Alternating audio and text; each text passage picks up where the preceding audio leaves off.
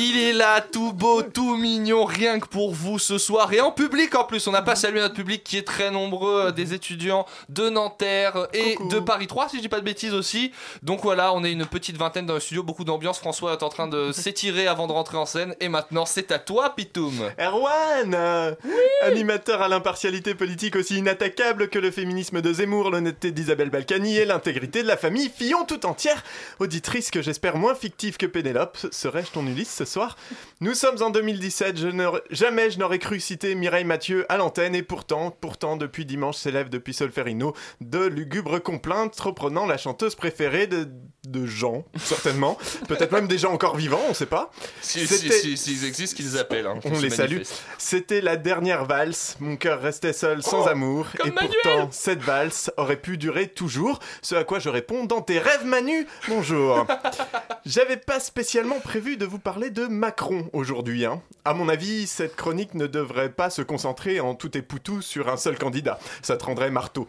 En plus, euh, nous fillons le parfait amour, toi et moi. Il y a des chances que ça gâche tout. Ne mélangeons pas tout. En plus, euh, je m'en voudrais. Je m'en absolument aucun.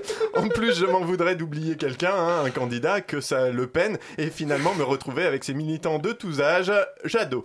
Mais vu ses déclarations ce matin, tant pis, je me jette du pont Interrogé par Léa Salamé, Emmanuel Macron a donc dit ce matin que son offre consiste à rassembler le- la social-démocratie, l'écologie réaliste, la droite orléaniste et le gaullisme social. Alors je suis pas un expert, mais ça ressemble autant à un programme politique que mon riz au Red Bull Dragibus et fromage chèvre chaud ressemble à une recette de cuisine. hein.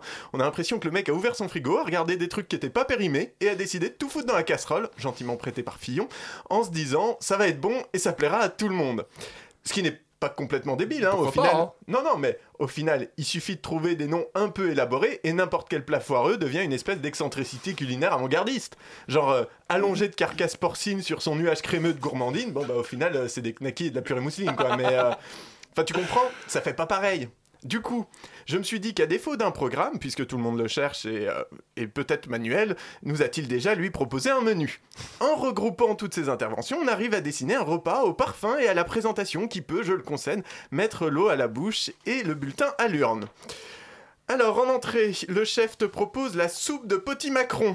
Prendre une grande marmite dans laquelle tu fais cuire à feu doux l'impôt sur la fortune. Tu vas voir se détacher les deux principales parties, l'impôt sur la rente immobilière d'un côté et l'impôt sur les investissements de l'autre. Retire toute la seconde, soit environ la moitié de 5 milliards d'euros, hein, et serre les 2,5 millions, les 2,5 milliards Milliards. restants, en assurant que ce n'est pas un problème quand on te pointe du doigt les assiettes à moitié vides. C'est de la gastronomie, hein, c'est pas la quantité qui compte, c'est la qualité. On enchaîne sur le poisson avec un filet de macron et ses 35 heures. Pour ce faire, c'est très simple, tu prends un filet et tu appelles ça les 35 heures et tu t'assures que tu assures que tu n'y touches pas. Par contre, tu fais des mailles suffisamment grandes pour que tout le monde passe au travers. Suivent les macronies en cheese, hein, c'est son côté un peu atlantiste, un peu populaire pour cacher le fait qu'il va au Liban accompagné des l'UPS pour réclamer de la thune et faire oublier qu'il est issu de l'ENA et a bossé pour Rothschild. En dessert, évidemment, des Macron la durée, hein, parce qu'à un moment ça va, mais les danettes c'est pour les t-shirts qui n'ont pas de quoi se payer des costards. Et évidemment, le repas est arrosé d'un petit Macron village pour bien nous embuer l'esprit et nous faire oublier qu'il n'a absolument pas quitté le gouvernement pour des accords, mais bien pour se lancer en campagne, qu'il a participé à la liquidation de 10 milliards d'actifs que l'État avait dans des entreprises, qu'il a promu l'ouverture de dizaines de lignes de cars roulant en diesel et a voulu faire passer le plafonnement des indemnités salariales au prud'homme avant la loi travail. Loi qu'il trouve d'ailleurs un peu molle du genou et à laquelle il préférerait une version beaucoup plus radicale comme il l'avait déclaré lors d'une de ses premières réunions publiques en octobre dernier. Et là j'ai envie de te dire, c'est chaud chaud les Macron chaud. Alors certes, je vois bien le dressage est séduisant et original, mais les ingrédients en plus d'être communs sont surtout très flous. Et en ces temps de quête de la traçabilité alimentaire, les incertitudes qui entourent le menu de Macron me semblent inquiétantes, car il ne faudrait quand même pas oublier que les haricots rouges, même bien présentés, mais ils font quand même péter.